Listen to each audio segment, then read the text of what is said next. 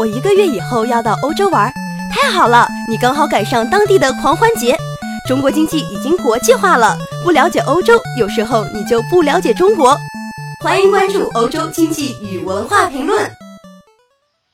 嗨，各位听众，大家好，欢迎收听今天的欧洲经济与文化评论，我是主播 Lina。今天呢，我们一起来谈一谈有关旅游的那点事儿。Lina 问大家一个问题啊，从太空中看欧洲最闪亮的国家是哪里呢？每当我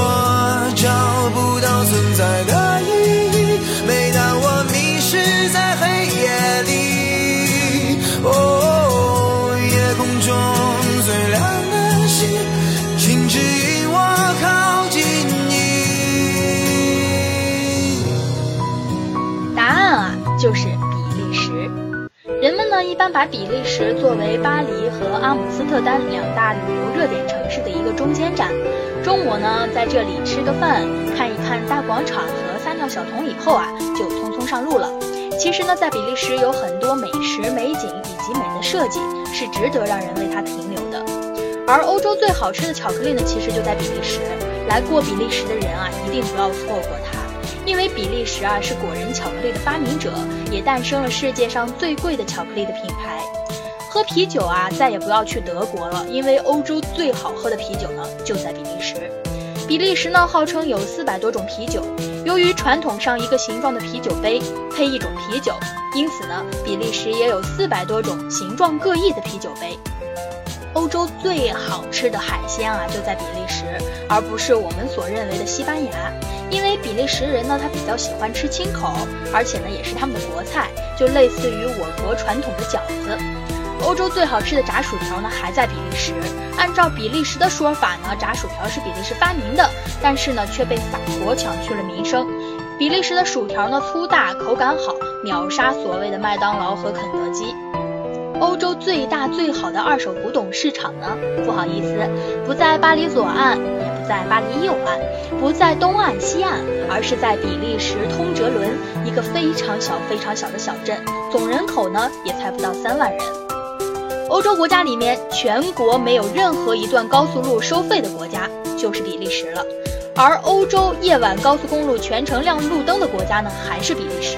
而这也就解释了为什么比利时是欧洲最闪亮的国家了。想要去看达芬奇不朽的名画《最后的晚餐》，嗯，不要去意大利米兰城了。嗯，丽娜建议你们啊，可以去比利时看一看，因为它会给你们不一样的惊喜。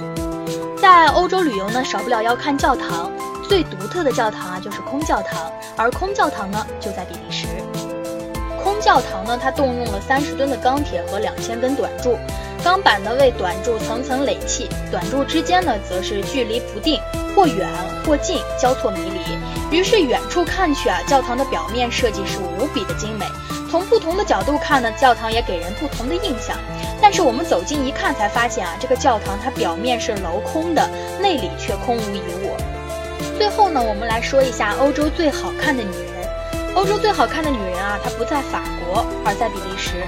不相信啊，我就举一个在比利时出生的女人的名字，她就是著名影星奥黛丽·赫本。比利时呢，也是比较适合深度游的，建议深度游五天，可以去布鲁塞尔看一下撒尿小妹。据说啊，她是撒尿小童的女朋友，可以去西线来一个一日游，看一下根特和布鲁日。布鲁日的美呢，可以看一下这个电影《杀手没有假期》，因为很多取景都是在布鲁日取的。来一个北线一日游安特卫普，在经济上呢是欧洲最大的港口之一，同时也是法国最大的港口，它还是世界钻石之都。历史上啊，它是巴洛克之城，大画家鲁本斯的故乡。文化上呢，它是一个时尚之都。安特卫普六君子从法国和意大利的包围中呢，为比利时的时装业是杀出了一条血路。第四天啊，我们就可以回到布鲁塞尔。最好回来的那天呢，能够是周末，可以在布鲁塞尔的周围转一转，可以去看一下鲁汶的著名雕塑“脑袋进水了”，去郊区的滑铁卢古战场，再去旁边的二手市场吃吃手气。比利时呢曾经是一个中立国，很多欧洲富豪在战争期间把宝贝藏在了比利时，因此二手市场啊经常能够淘到一些你喜欢的好货。虽然比利时最好的淘宝地并不在滑铁卢，但是还是让人能有一些不错的收获。最后一天啊，我们可以去一个东线自驾一日游，因为景点比较分散，建议租车自驾。